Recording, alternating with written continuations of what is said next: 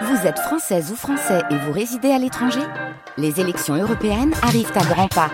Rendez-vous le dimanche 9 juin pour élire les représentants français au Parlement européen. Ou le samedi 8 juin si vous résidez sur le continent américain ou dans les Caraïbes. Bon vote 11 septembre, l'enquête.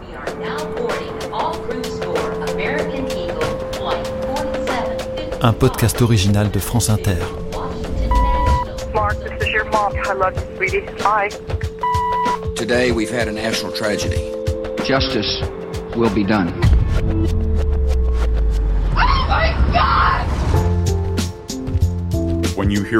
Quand vous entendez l'orage gronder, vous regardez le ciel. Tous les services de renseignement entendaient l'orage gronder cet été-là. Mais personne n'a donné le signal d'alarme aux États-Unis.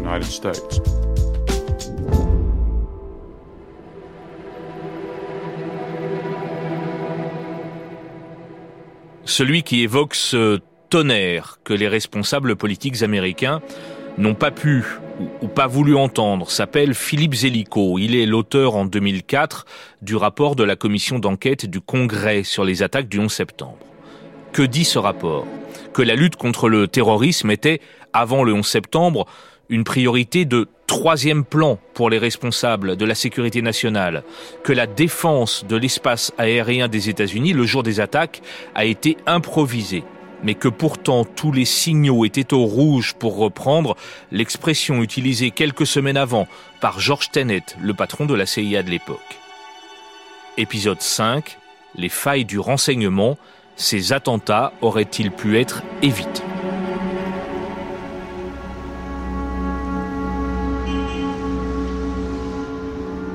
Al-Qaïda, créé à la fin des années 80 par Oussama Ben Laden, il est l'héritier fortuné d'un magnat de l'immobilier saoudien, commence à inquiéter les services de renseignement américains à partir du milieu des années 90. Al-Qaïda, qui a sans doute inspiré le premier attentat visant un parking souterrain du World Trade Center déjà en 1993, une bombe qui avait fait six morts et un millier de blessés. Deux ans plus tard, Al-Qaïda encore derrière l'opération Bojinka qui prévoyait de détourner une douzaine d'avions de ligne américains au-dessus du Pacifique. Le complot a été déjoué. Al-Qaïda toujours derrière un autre attentat dans un complexe résidentiel de Daran en Arabie Saoudite en 1996. 20 morts dont 19 ressortissants américains. Ben Laden est alors dans le collimateur des États-Unis. C'est Ali Soufan qui me le confirme. Lui, l'ancien du bureau du FBI à New York, est chargé à l'époque de la surveillance des réseaux djihadistes. Nous avons commencé à travailler sur Al-Qaïda assez tôt au FBI. Déjà en 96-97, nous avions des gens qui se concentraient sur Ben Laden. À cette époque, beaucoup dans les services de renseignement, même dans les services fédéraux, pensaient que Ben Laden était un financier et pas quelqu'un capable de passer à l'action. En août 1996, il a décrété la guerre sainte contre les États-Unis. Nous avons pris cela très au sérieux. Beaucoup ne l'ont pas fait. En février 1998, ils ont lancé une fatwa pour tuer les Américains où qu'ils se trouvent dans le monde. Et ça aussi, on l'a pris au sérieux. À tel point que nous avons inculpé Oussama Ben Laden, sans le rendre public, en juin 1998. Alors, même si Ali Soufan, au bureau new-yorkais du FBI, est sur la piste de Ben Laden, il n'est pas encore question pour les autorités américaines de lancer la moindre opération militaire contre lui, m'a expliqué Philippe Zellico, le rapporteur de la commission d'enquête. Bien sûr, ceux qui ont attaqué le 11 septembre ont déclaré la guerre aux États-Unis par fax, envoyé à Londres au début 98. Le fax venait d'un obscur groupe, d'un des endroits les moins développés de la planète, le sud de l'Afghanistan.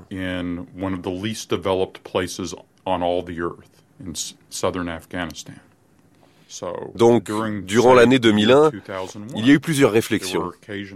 Que faire de ce groupe terroriste en Afghanistan? mais l'idée que les États-Unis envahissent l'Afghanistan pour les attraper était, avant le 11 septembre, inconcevable.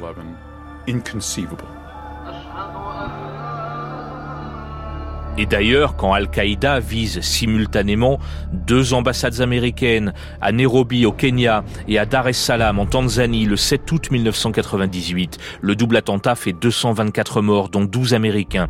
La réponse de l'administration Clinton à l'époque est limitée. Elle se contente de répliquer avec des frappes militaires sur des camps d'entraînement d'Al-Qaïda en Afghanistan et sur une usine au Soudan qui appartient à Oussama Ben Laden.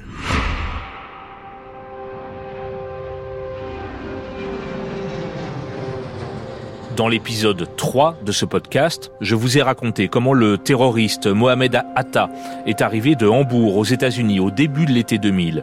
Lui et ses complices commencent l'entraînement au pilotage dans plusieurs écoles, en Floride, en Arizona et dans le Minnesota. Mais ces informations ne remontent pas jusqu'à Washington. J'ai demandé pourquoi à Dominique Thomas, chercheur à l'EHESS, spécialiste des réseaux djihadistes. Il y a d'abord euh, une des grandes failles des systèmes euh, démocratiques, hein, et notamment c'est la bureaucratie et le, quelquefois l'absence de coordination entre les différents services. C'est-à-dire que vous pouvez avoir toutes les pièces de puzzle, mais elles sont réparties dans différents services qui ne communiquent pas ou qui communiquent mal entre eux. Lorsque vous avez euh, des éléments qui sont remontés, des signaux faibles, ce qu'on appelle, mais qui ne peuvent pas être mis en relation les uns avec les autres, pour alerter le principal service qui est le FBI normalement, qui est celui qui doit en termes de contre-espionnage être le plus important, vous avez euh, déjà un système de failles. Ensuite, je pense aussi que euh, à cette époque-là, il y a peut-être aussi une faiblesse dans le nombre d'experts capables d'analyser la menace. Si vous n'avez pas de très bons euh, arabisants, des gens qui connaissent parfaitement ces régions, qui connaissent parfaitement l'idéologie, la rhétorique et la psychologie de ces individus, euh, vous avez perdu la guerre. Ali Soufan, par exemple, l'enquêteur du FBI qu'on a entendu tout à l'heure, le premier à avoir identifié Khaled Cher Mohamed comme étant le commanditaire des attentats du 11 septembre.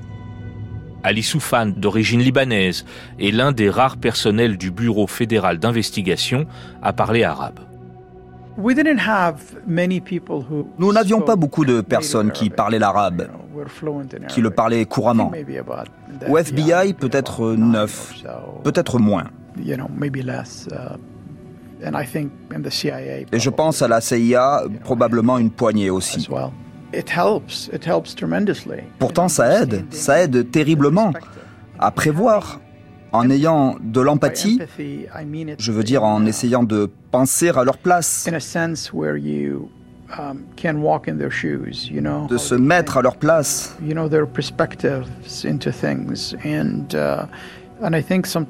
Et je pense que parfois, la langue et la compréhension de la culture sont essentielles. Parfois même, les informations ne circulent pas au sein d'une même agence fédérale. Sébastien Rotella, journaliste d'investigation pour le site d'information ProPublica, me l'a expliqué.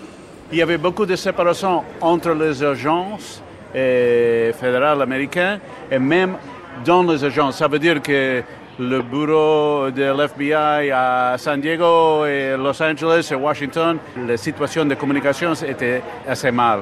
Parce qu'il y a des autres indices. Il y a des indices à, Minnesota, où arrive précisément à, euh, Moussaoui, le, français, où il y a des, des informations de Minnesota qu'on pouvait avoir, combiner ça avec les autres choses.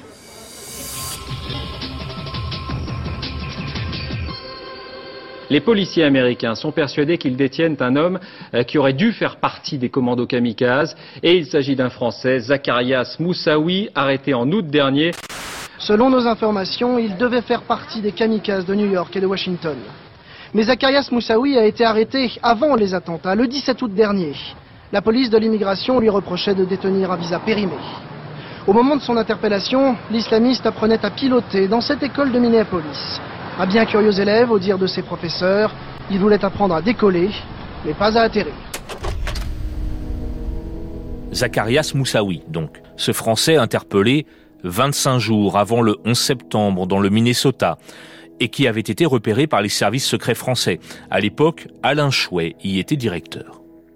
Je peux prendre le cas du, euh, du 20e manquant euh, des terroristes du 11 septembre, qui, qui s'appelait Zacharias Moussaoui euh, qui était français, qui, que nous, nous avions identifié, et la DST avait identifié depuis longtemps comme quelqu'un d'extrêmement dangereux, très motivé, très proche d'Al-Qaïda. Et puis, euh, dans le cadre des échanges qu'on avait régulièrement avec le FBI, on a été informé un jour que M. Zacharias Moussaoui était aux États-Unis et s'était fait arrêter pour un problème de visa périmé.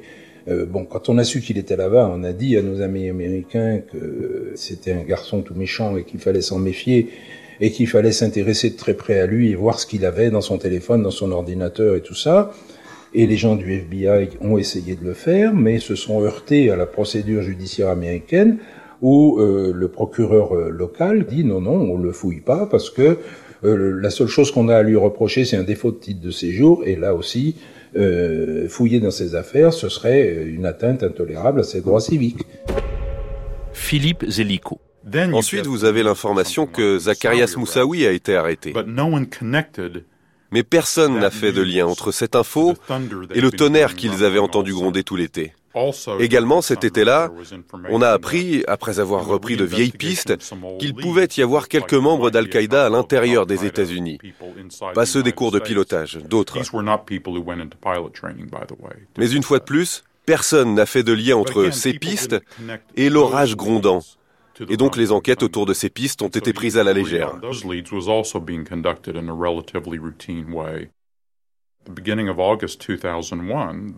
Au début du mois d'août 2001, le directeur de la CIA a eu un dossier sur son bureau qui avait pour titre Les terroristes apprennent à voler. Ça n'a pas fait réagir parce que ce type de scénario n'était pas de ceux qui faisaient l'objet d'une attention particulière.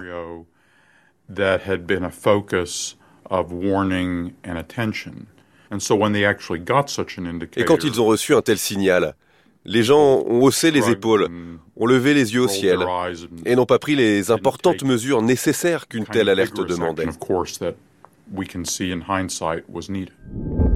Ce que j'ai appris aussi en lisant ce rapport parlementaire, c'est que le FBI manque d'efficacité dans sa collecte de renseignements et que les priorités à l'époque étaient tout autres. Au début des années 2000, deux fois plus d'agents travaillaient dans la lutte anti-drogue que dans le contre-terrorisme.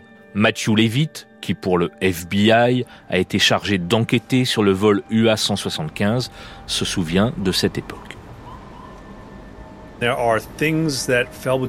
Il y a des choses qui ne passent pas quand vous y réfléchissez et qui sont dures à croire et douloureuses. Mais à ce moment-là, il y avait tellement d'informations à traiter. Les gens travaillaient comme des fous. Le contre-terrorisme au FBI était connu comme la lessiveuse. Ce n'était pas un endroit où tu allais pour avoir une promotion. Le FBI était surtout focalisé sur des affaires policières. Travailler dans les services de renseignement, dans le contre-terrorisme, l'espionnage, n'était pas particulièrement récompensé. Parce que la plupart du temps, tu n'arrêtais personne. Aujourd'hui, quand on pense contre-terrorisme, on pense au coup de filet. Mais ça, c'est un phénomène post-11 septembre. Et justement, Valérie Plame, l'espionne de la CIA qu'on avait rencontrée lors du premier épisode, elle pense que l'une des failles, c'est certes un problème de communication entre les services, mais pas seulement. C'était clairement un énorme échec des renseignements, mais qui peut être dû à un manque d'imagination sur comment cela a-t-il pu se produire. Ces attentats ont coûté tellement peu, avec très peu d'entraînement. Ils ont réussi à passer sous les radars du FBI qui aurait dû surveiller ce genre de choses. La CIA avait des informations sur des suspects entrant aux États-Unis. Et comment ont-ils pu disparaître des radars Ils ont négligé les pistes du FBI. Les gens ont donné beaucoup de temps, d'efforts et d'énergie à chercher une conspiration. Mais il n'y a pas eu de conspiration, seulement notre propre négligence.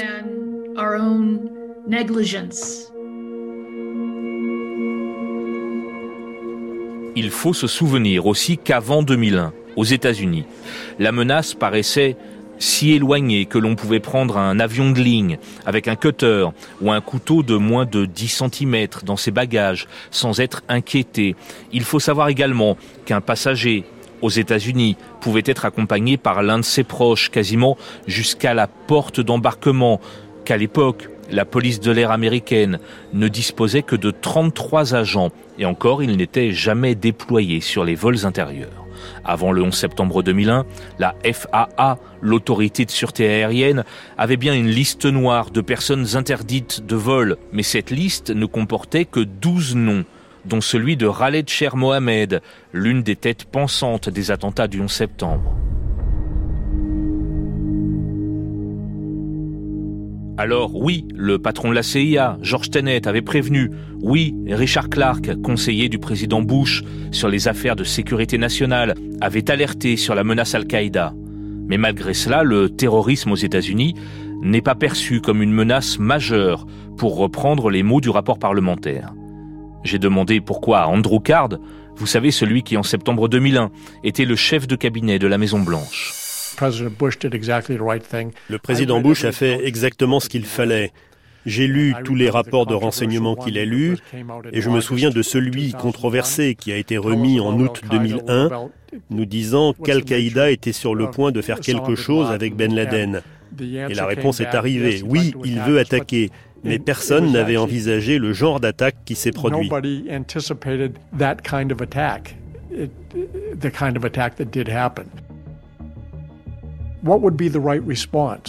Quelle aurait été la bonne réponse Nous aurions dû dire pas d'avion dans le ciel le 11 septembre. On sait maintenant qu'ils voulaient lancer leur attaque quelques jours plus tôt.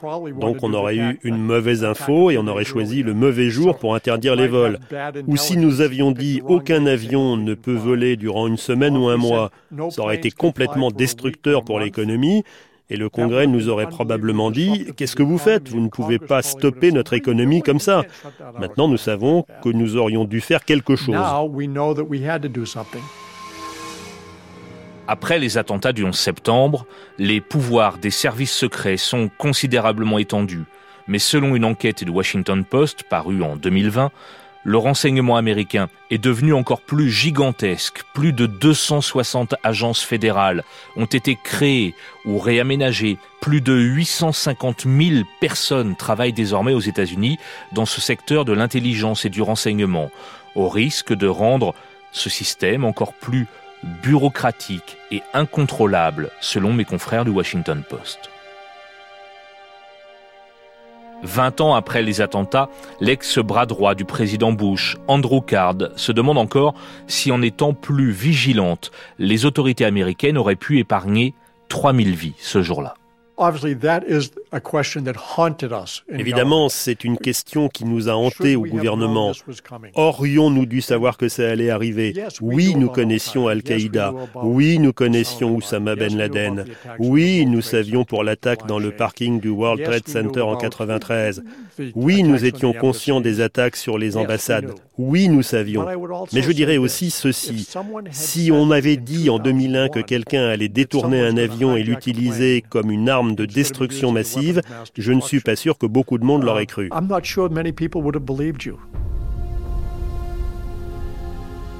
Les services de renseignement américains n'ont pas été capables de déjouer les attentats du 11 septembre. Nous verrons dans le prochain épisode qu'il faudra dix ans aux États-Unis pour en retrouver l'initiateur, Oussama Ben Laden. «